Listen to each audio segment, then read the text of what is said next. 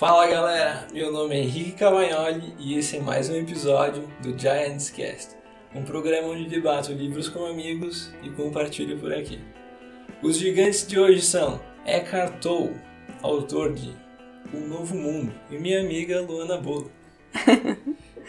o autor nos encaminha pelo caminho do despertar, explicando que a principal razão que mantém as pessoas não conscientes é a identificação com o ego, mostrando os principais aspectos do ego, como ele pensa, fala e age, assim como o reconhecimento do processo mental que mantém as pessoas não conscientes. Eckhart Tolle nos ensina como identificá-lo e mantê-lo em segundo plano.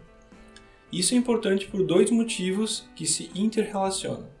O primeiro deles é: a menos que conheça o mecanismo básico por trás do funcionamento do ego, você não vai detectá-lo e ele vai enganá-lo, impedindo que o reconheça todas as vezes que tentar. Isso mostra que ele o domina, é um impostor fingindo ser você. E o segundo motivo é que o ato de reconhecimento em si é uma das maneiras pelas quais acontece o despertar. Quando você descobre a inconsciência em si próprio, aquilo que torna o reconhecimento possível é o surgimento da consciência, é o despertar. Hoje converso com a Luana, sobre meditação e também sobre esse livro fantástico. Lu, podia se apresentar para nós? Oi, Henrique. Oi, pessoal que está nos ouvindo aqui hoje.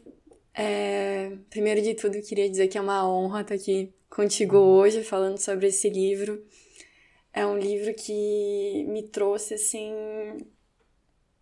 uma nova visão sobre, sobre a vida, sabe? Uhum e que veio muito de encontro com todas as práticas que eu venho tendo.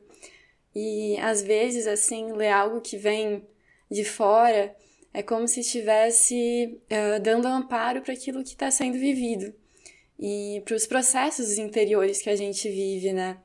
Então, eu espero que esse livro também esteja contribuindo com o que vocês estejam vivendo na vida de vocês e também com talvez uh, os anseios, os desejos que vocês tenham para para a vida, para a expressão de quem se é.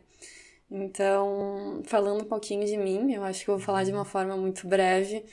Não sei exatamente como me apresentar, mas eu sou a Luana, eu sou terapeuta, eu venho de algumas andanças assim pelo mundo, volto para minha terra com muita alegria, com muito amor. Eu vejo que tem algo para ser feito aqui, que eu talvez aos poucos esteja descobrindo o que seja. E no momento que eu tô aqui hoje com vocês, uh, o meu propósito é de compartilhar um pouco sobre a minha forma de ver a vida através desse livro, através da meditação e através do que quer que venha aparecer na nossa conversa hoje. Isso aí. Esse livro aqui fui eu que recomendei para para Lu, para nós conversar sobre meditação, no final das contas. Mas é um livro que eu acabei lendo ele no ano passado e foi muito bom relê-lo esse ano, que ele é muito centrado para para dentro, né? Ele fala muito do ego, das, como é que o ego se manifesta. O que, que tu mais gostou do livro? É muito interessante a forma que ele vai fazendo um diagnóstico da nossa vida, da sociedade, do ego. Uhum. Assim, eu vejo o ego como algo essencial para a gente estar tá presente aqui hoje, sabe? Uh, permitir que, que a gente exista como um ser individualizado. Mas ao mesmo tempo ele acabou tomando uma proporção assim muito grande e acabou nos cegando da vida em si mesmo, sabe? Então, a gente estava até comentando antes, né? Uhum. Sobre como o ego, de uma certa forma, ele impõe exigências para o mundo, né? Como se a gente quisesse procurar fora o que só dentro vai estar tá saciando. Então a gente fala para o mundo, para as pessoas, para as situações da nossa vida, né? Uh, a gente vai pedindo que tudo isso nos satisfaça, que nos faça feliz, que, que nos traga segurança, que nos diga quem a gente é onde na verdade a gente se perde um pouco em toda essa sacada. É o que eu sinto, né? De estar tá buscando fora. É algo que a gente vai estar tá buscando, buscando, buscando mas talvez assim a gente só perceba um vazio muito grande quando a gente faz esse movimento para fora, sem estar tá olhando para dentro, aquilo que já está presente, né? Então, um exemplo que eu posso dar sobre essa necessidade de procurar segurança fora, pode ser segurança financeira, pode ser segurança em qualquer dimensão que ela pode tomar. Mas em fevereiro desse ano, quando eu trazendo uma história, né? Eu vim passar férias aqui. Ainda estava morando na França e tal, e vim passar uns dias por aqui. Eu posso dizer que pela primeira vez eu estava caminhando na rua me sentindo segura. À noite, sabe? Eu tava em Torres, lá na praia, uhum. curtindo a praia com a família, verão. Uhum. e eu tava assim caminhando na rua onde antes eu assim, um tempo atrás eu sentiria um medo muito grande me perseguindo, como se eu estivesse sendo perseguida, sabe? Mesmo não tendo ninguém. Mas naquele momento eu senti uma paz muito grande de simplesmente estar tá presente e me sentindo segura.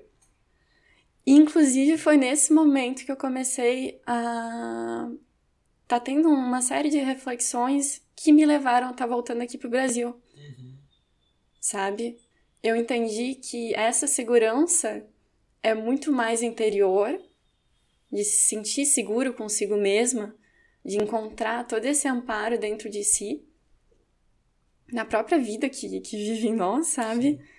E não tá refletindo tanto fora. Claro, não quer dizer não ter consciência das coisas que acontecem, mas não deixar que tudo aquilo que a gente ouça seja projetado na nossa realidade naquele instante. E às vezes a gente pega um todo que parece muito assustador e projeta num, num, num momento, um simples momento que a gente está vivendo e acha que pode acontecer tudo o que se ouve naquele instante, onde na verdade tu perde a conexão. tu perde de uma certa forma a conexão com o momento presente quando tu permite essa projeção. E é algo que ele fala de uma forma muito presente, né? De uma forma muito nítida sobre estar presente aquilo que é. E no momento que se está presente aquilo que é, é como se a dimensão do tempo cessasse de existir, né?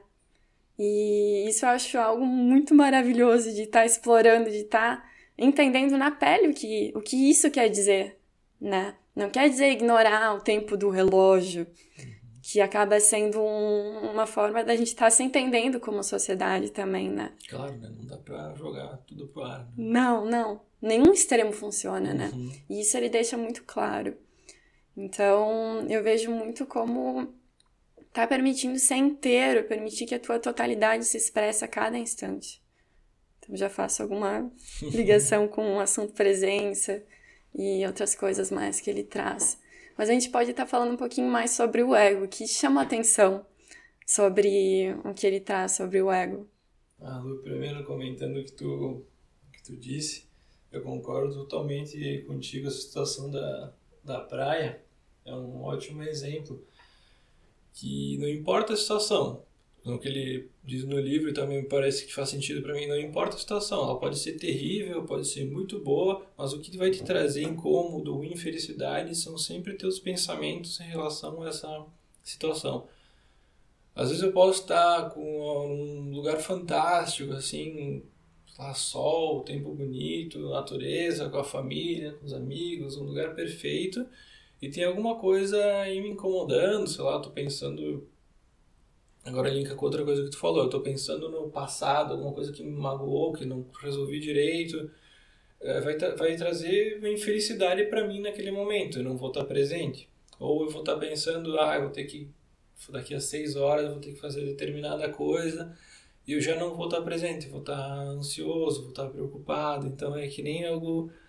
É o que tu falou. Linkando todas essas coisas. Tu tem que estar presente para conseguir perceber o valor da situação. Isso tá meio que deixar de lado esse, esse borbulhar de pensamento, que eu entendo como o ego, né? Claro, essas milhões de sugestões, eu também comecei a ver esses pensamentos como sugestões, não como pensamentos, porque cabeça fica sugerindo um monte de ideia, tem que dizer não para elas, né? Porque cada ideia fica ruim. Mas isso aí é um belo, belo exemplo. E essa é a ligação que eu, que eu vejo com o ego. E tem forma de ir alimentando, ele é um bichinho aí. E eu tem várias formas de dando um biscoito para ele, forma que eu comento comigo mesmo, que ah, dei um biscoito pro meu ego hoje aqui. Eu lembro que no livro ele comentou alguns, eu anotei aqui, alguns alimentos do ego, que é querer estar tá certo o tempo todo, querer ficar julgando, sentir raiva, reclamar, se mostrar ou sentir-se mal com o sucesso dos outros. São tudo quando tu alimenta esse tipo de sugestão na tua cabeça, parece que ele vai ficando cada vez mais forte. E tu tem que aprender a lidar. Tu também lida com essas coisas, Lu? Será que é só na minha cabeça? Nossa! É. Eu acho que a gente vai começa observando aspectos talvez mais gritantes e eles vão se misturando com aspectos mais sutis, sabe? Que também são uma expressão desse ego. E o que eu poderia falar sobre o ego antes de tudo? Mas o que eu sinto é que o ego ele surge de uma ilusão de separação. Ele fala muito, o Eckhart Tolle, ele fala assim na percepção da vida como minha vida, como sendo algo que eu possuo. Uhum. Então, no momento que tu vê a tua vida como uma possessão, tu vai querer estar tá defendendo ela com unhas e dentes. Tu vai estar tá virando bicho para defender essa tua identidade, Exato. né? E ele fala então desse desse paradoxo entre possuir a vida, a minha vida, e entre ser a vida que na verdade ali mora assim a profundeza de quem tu é, de uma certa forma. E esse possuir a vida é o que faz o ego ter esse tipo de reação que tu comentou, né? De estar tá querendo ser sempre certo, de estar tá querendo provar o seu valor, de estar tá querendo ter a aprovação do outro, de talvez até apelar a uma violência para estar tá mantendo a sua posição, a sua existência. Então é realmente um bichinho que muitas vezes, pelo estado que a humanidade se encontra, num, num certo sono, sonambulismo, uhum. ele acaba tendo mais assim destaque na nossa vida. E eu sinto que aí ele acaba tendo todas essas projeções que a gente falou no início, né, projetando fora uh, o que ele. essas necessidades ele próprio. Essa questão de se identificar que tu comentou, ah, para mim aconteceu. aconteceu comigo de uma forma bem pontual, assim.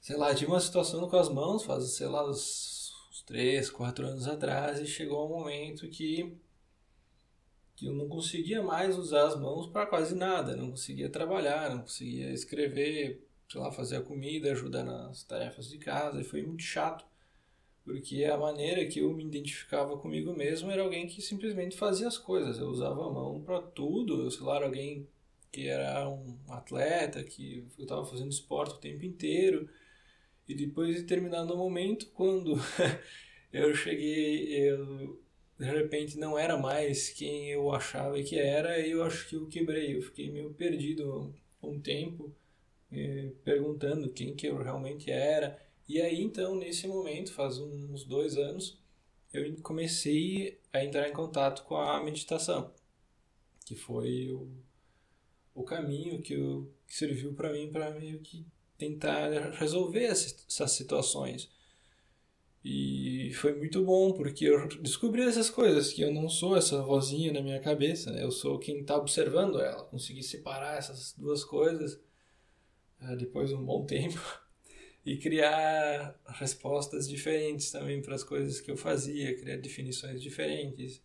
Enfim, me adaptar à situação, descobrir quem eu sou e quem eu não sou. Né? Acho que não uhum. É um caminho que tu vai uma vez, é algo que tu faz percorre uhum. diariamente, né? É. E eu acho que é muito libertador ter essa percepção que tu teve, né? Uhum. Porque o ego, ele é muito apegado à forma, só que a forma é temporária. Ela, a gente está sempre mudando. O nosso corpo está sempre uh, em um estado de como que eu posso falar? Ele tá envelhecendo, ele tá, de uma certa forma, morrendo. Isso é forte falar dessa forma, né? Uhum. Mas ele tá morrendo a cada instante, ao mesmo tempo que a vida quer se manifestar a cada instante. É engraçado ver dessa forma.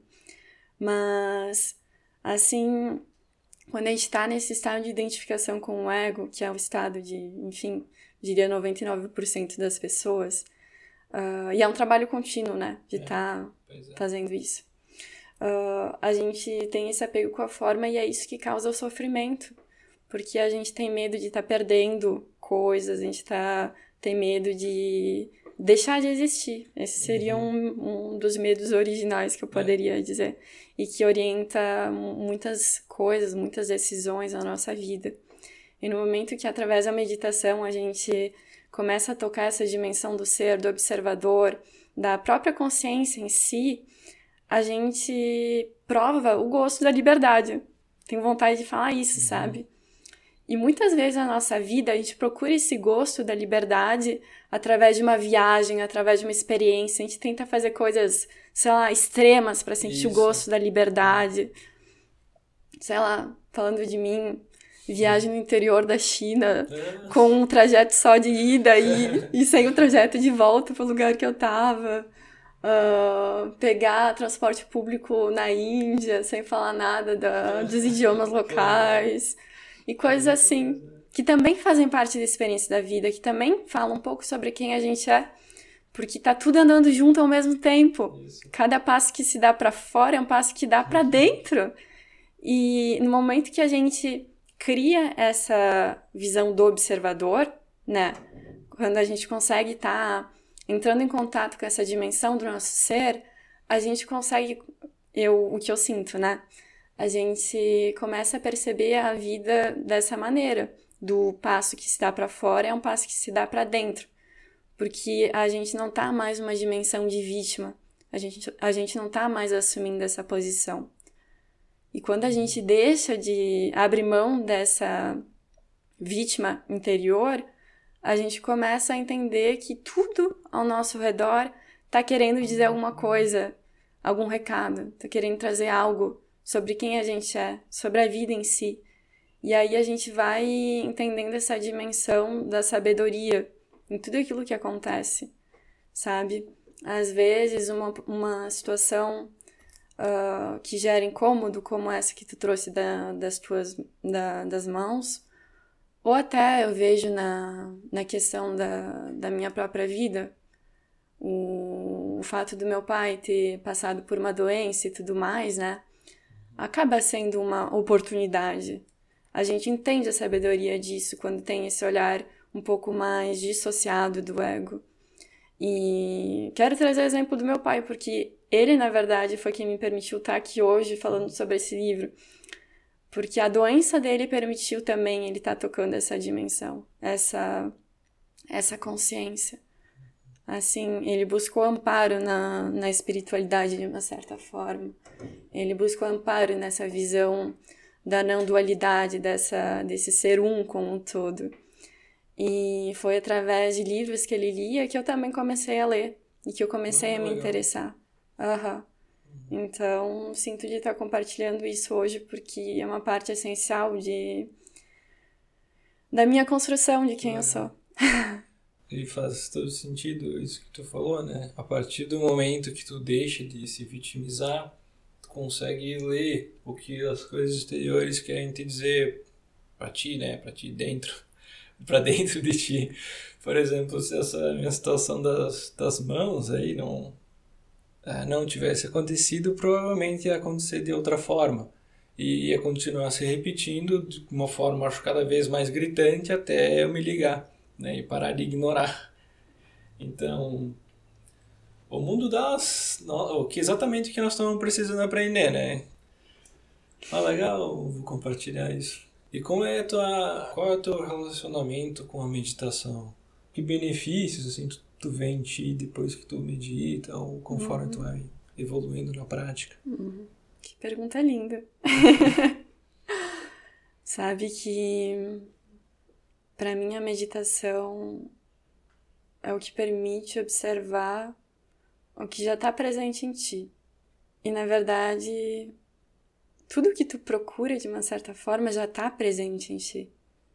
Então a meditação ela te coloca primeiro de tudo num estado de presença, porque é somente essa presença que permite e possibilita que o que, que tu perceba esse todo que já existe em ti. E ela cria esse ancoramento com esse momento numa posição de relaxamento e ao mesmo tempo de atenção. Assim, tu tá atento, tá desperto. O que ela traz para mim é essa consciência, assim como se a gente tivesse a possibilidade de atravessar essas camadas do ego e entrasse em contato com essa vida que nos anima.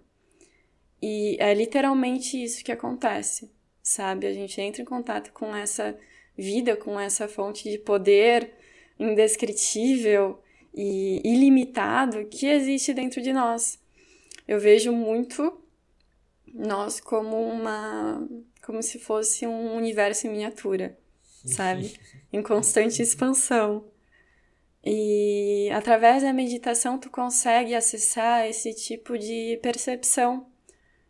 E a percepção de que a gente não está separado, de realmente estar tá entendendo, de estar tá olhando, observando esse, esse ego e todas as histórias que ele nos conta, e tá sabendo separar o que é verdade, o que não é verdade. E eu poderia até dizer que o que é verdade é simplesmente a vida, a vida que, que tá ali borbulhando com uhum. vontade de ser expressa, manifestada através de cada coisa que a gente faz.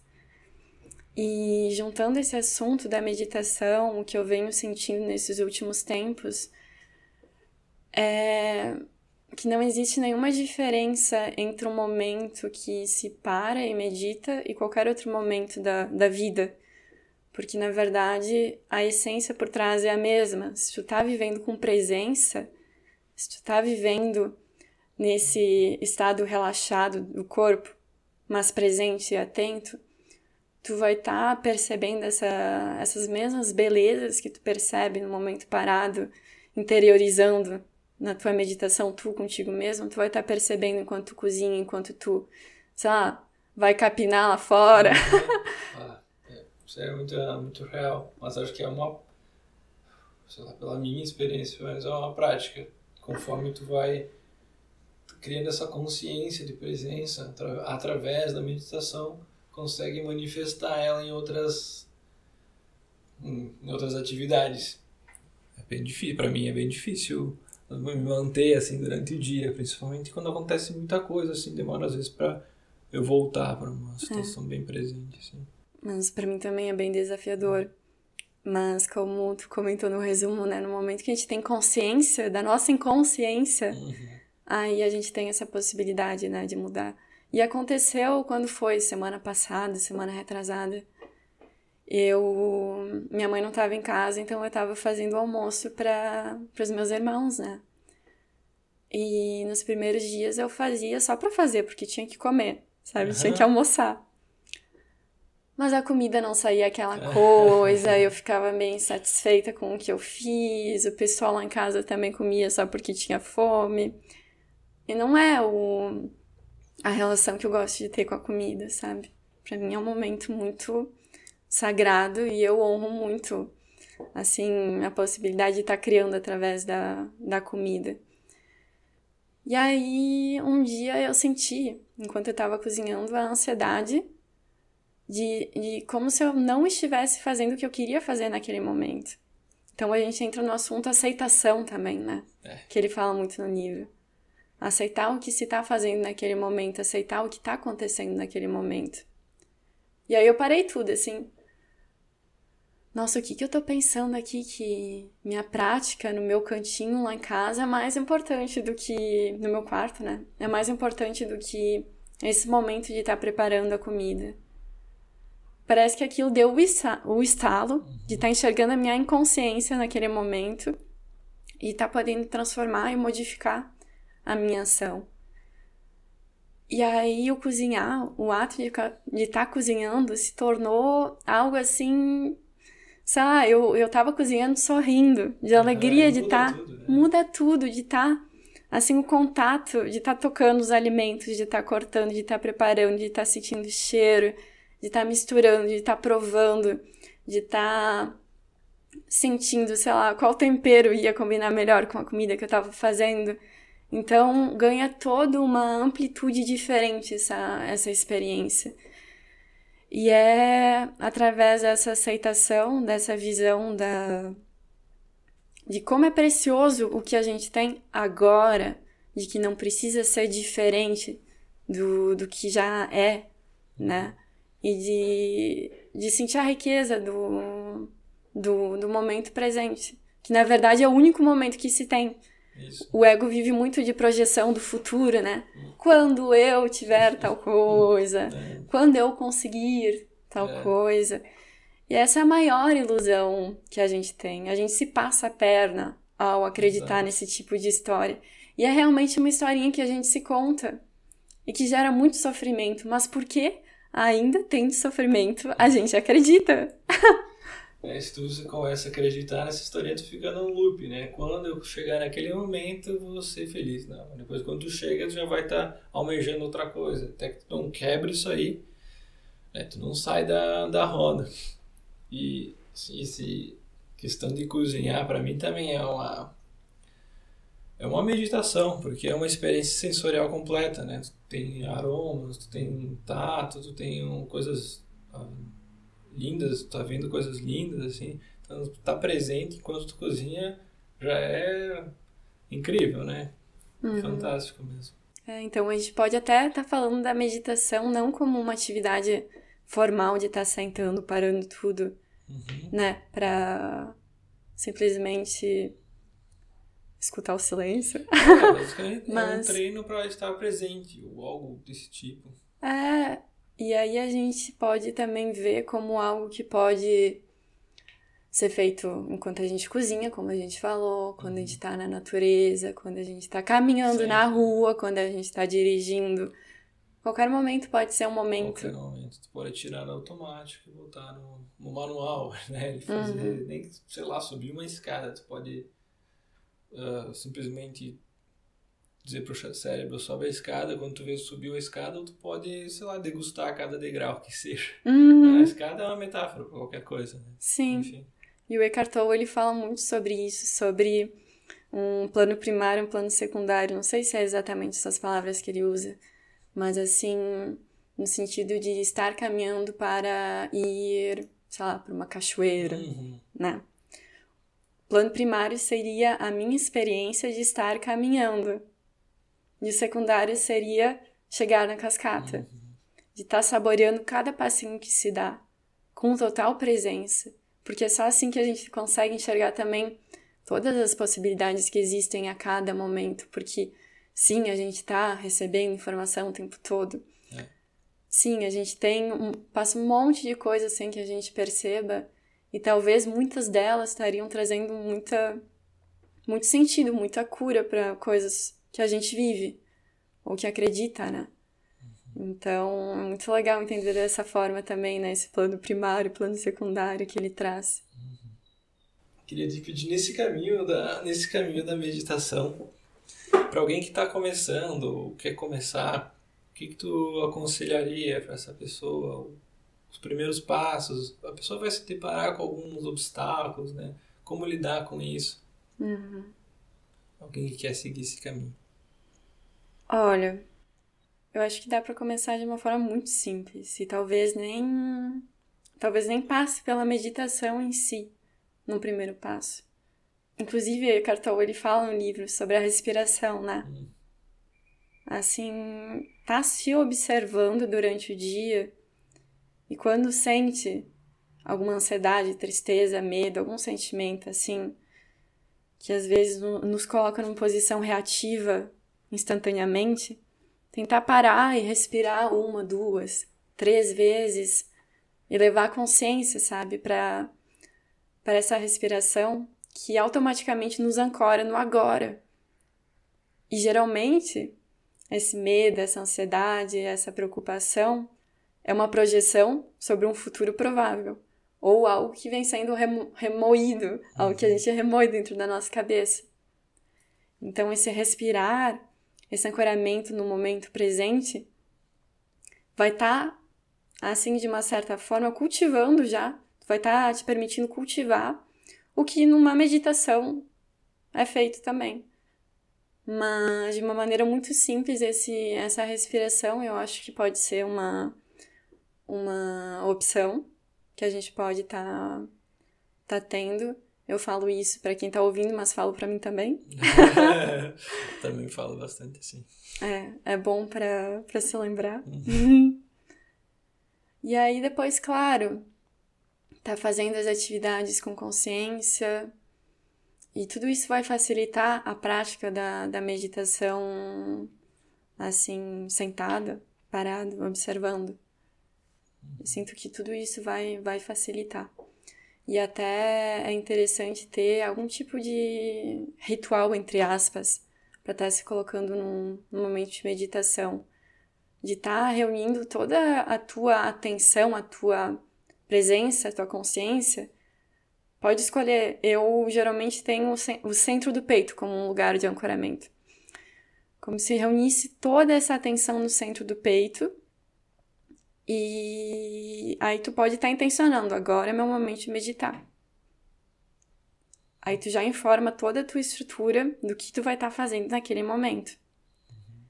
E a partir dessa, dessa intenção, dessa presença que já vai se instalando, tu pode estar tá uh, vivendo esse momento de meditação e é realmente estar tá vivendo o momento de meditação. Pode parecer vazio, pode parecer monótono, porque na verdade a gente está acostumado a ter estímulo sensorial o tempo inteiro, né? Então pode parecer sem sentido estar tá parando e, uhum. e não ter mais nada disso o ego ele fica é como se ele se debatesse dentro é. de nós. Por favor, me dá alguma alguma informação, algum estímulo. É.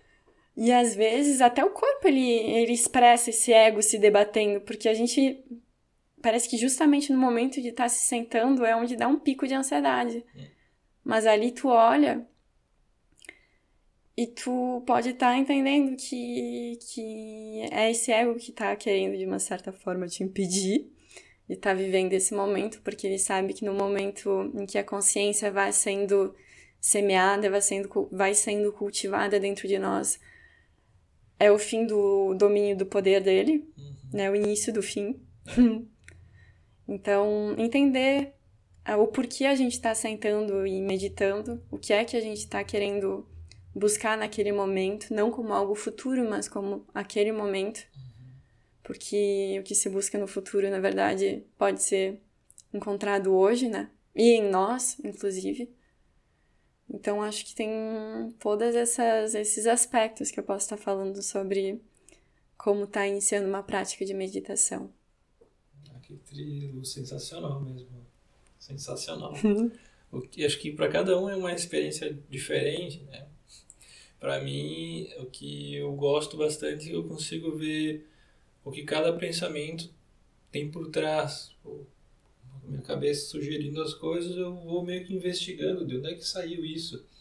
Eu consigo ver alguns padrões meu, meus que eu não gosto e eu consigo ir desmembrando eles, quebrando, criar uma, uma resposta a, a certo pensamento ao invés de uma reação para mim isso é o, eu acho que é o que eu mais valorizo nessa nessa prática conseguir me moldar é, quebrar hábitos ruins assim quebrar linhas de pensamentos ruins que às vezes eu não percebo né uhum. se eu tô no automático vai indo vai indo uhum. sim e quando tu medita, eu acho que tu faz um favor para todo mundo que tá ao teu redor. Me parece, pelo menos. É, aham. Uhum. E a gente vai se tornando capaz de observar também como a gente interage com o outro, né? É. Assim, tempo atrás eu tava. Tava me irritando com a minha mãe, sabe? Que convive em casa é um lugar onde a gente se trabalha muito, né? E eu tava me irritando muito com, com certas coisas.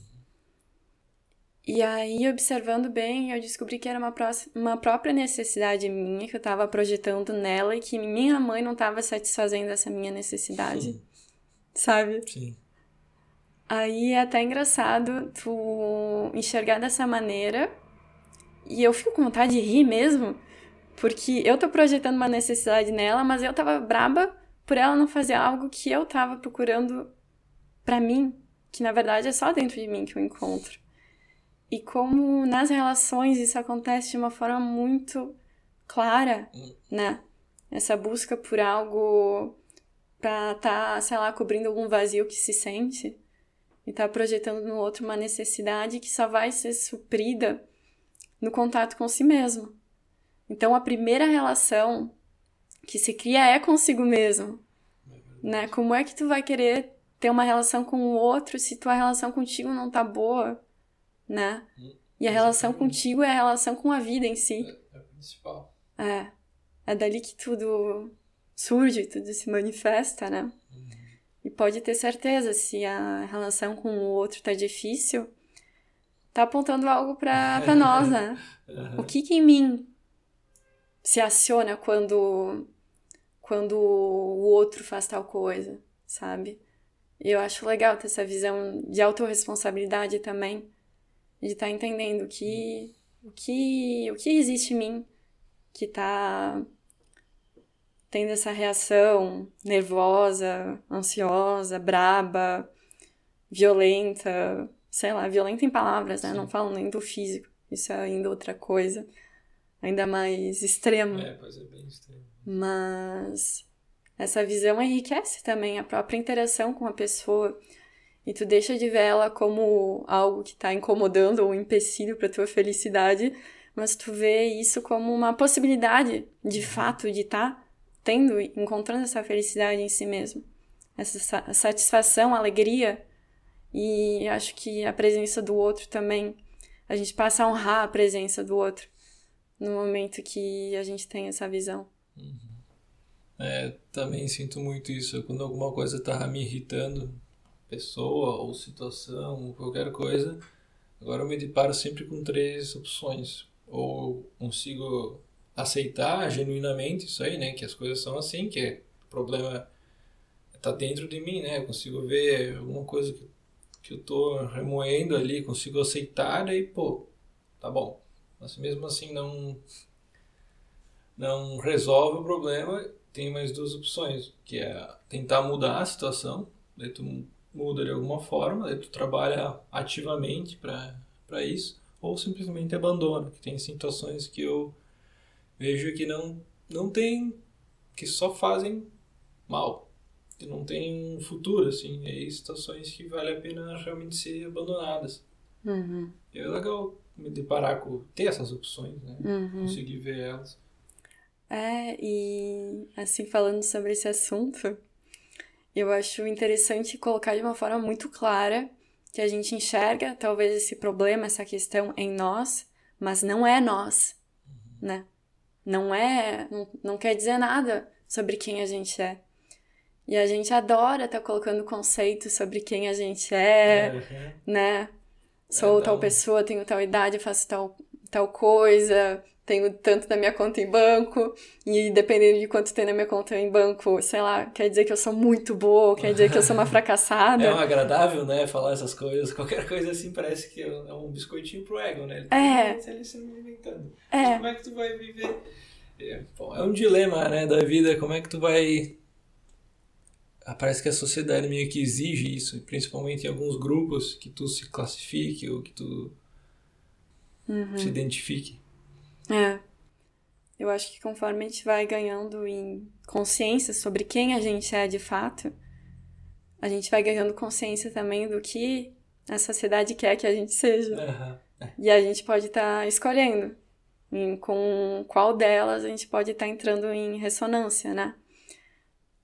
Eu sinto que a gente pode estar tá, pode estar tá tendo essa base no que se é de fato, né? No que faz sentido para nós e tá interagindo com a sociedade. Óbvio, a gente tá aqui para fazer alguma coisa, né, para expressar alguma coisa. E conforme a gente está em contato com quem se é de fato, a gente vai tendo conhecimento como se mais nos fosse revelado do que a gente é e do que a gente tem a trazer aqui. Talvez seja, sei lá, simplesmente estar presente para aquilo que se faça, né? Fazer com amor o que se faça, independente do que seja, né? Porque tudo tem o seu valor e eu acho que é muito mais. É muito além do que a gente vê, sabe? O que a gente faz é muito. vai muito além do que a gente vê. Tem toda uma dimensão além da forma, uma dimensão sutil que vai sendo impactada e vai sendo transformada no momento que a gente vive em de acordo, vive em harmonia com esse nosso ser, sabe? E aí a gente vai enxergando também as coisas bizarras que a sociedade nos conta e que durante muito tempo a gente viveu de acordo com isso. Falo da sociedade, falo do próprio núcleo da família, falo de tudo que é, de uma certa forma, uma instituição, sabe? E a gente realmente vai poder escolher e talvez a gente se sinta um pouco diferente, um pouco estranho. Mas será que vale a pena Assim, será que vale a pena querer estar tá de acordo com algo que não vai de encontro com quem a gente é? Sabe? Seria sacrificar essa nossa expressão única de ser? Justamente, é. Então, tem que trabalhar para saber quem tu é e parar de se identificar com quem o mundo pede que tu seja ou quer que tu seja, o que as pessoas querem que tu seja, ser tu mesmo, né? Eu acho que é essencial. Ultimamente eu tô tentando ser mais eu mesmo. Faz meses aí que eu tô tentando me expressar de uma forma mais única e tá sendo muito bom. Uhum. Experiência, hum. cara, eu, pai, eu sinto que eu deixo muito. As pessoas ficam meio desapontadas ou não entendem. É, tô dizendo só, pô, fazer o quê? fazer o quê? Eu acho que é uma grande liberdade que a gente se é. dá, né? Permite simplesmente ser. E independente do que os outros vão pensar, né? Independente da, das expectativas que os outros possam ter. Porque isso é do outro, né? Isso é algo que a gente vai aprendendo a separar também, né? O que é do outro, o que é nosso. Uhum. Seja de sentimento, de pensamento, de expectativa, de tudo. E algo assim que eu venho trabalhando muito em mim a questão do meu auto-julgamento. Eu me julgo muito, sabe? Às vezes eu acho que é o outro que vai me julgar, mas na verdade sou, sou só eu que tô julgando, sabe? Pelas próprias palavras que eu escolho estar tá usando agora, pela nossa conversa. Ontem eu tava meio ansiosa, eu admito isso. E eu descobri que era meu auto-julgamento que tava ligado, sabe? Num volume meio alto. e aí eu entendi, eu dei uma olhada para ele, dei um sorrisinho. e da mesma forma que ele apareceu assim no volume máximo, o volume foi baixando, foi baixando e ele voltou assim num não sei como explicar. Mas ele se tornou mais sutil. E no momento que a gente percebe isso, é o momento que a gente tem essa liberdade, né? De estar tá escolhendo. Então, galera, Estamos chegando ao fim. Estamos chegando ao fim da nossa conversa aqui, fantástica, adorei. Lu, quer deixar para o pessoal uma, uma frase, uma situação que te marcou do livro? Uhum. Eu tenho uma frase aqui bem breve que vem, assim, muito nessa linha do que a gente falou durante todo esse, esse momento. Que conforme a gente vai se ancorando na, nessa vida que vive em nós, nessa consciência que nos anima, uh, em Deus dentro de nós, usando também essa palavra, uh, ele fala assim, o Eckhart Tolle, que a sua ação se torna então um canal pelo qual a consciência entra no mundo.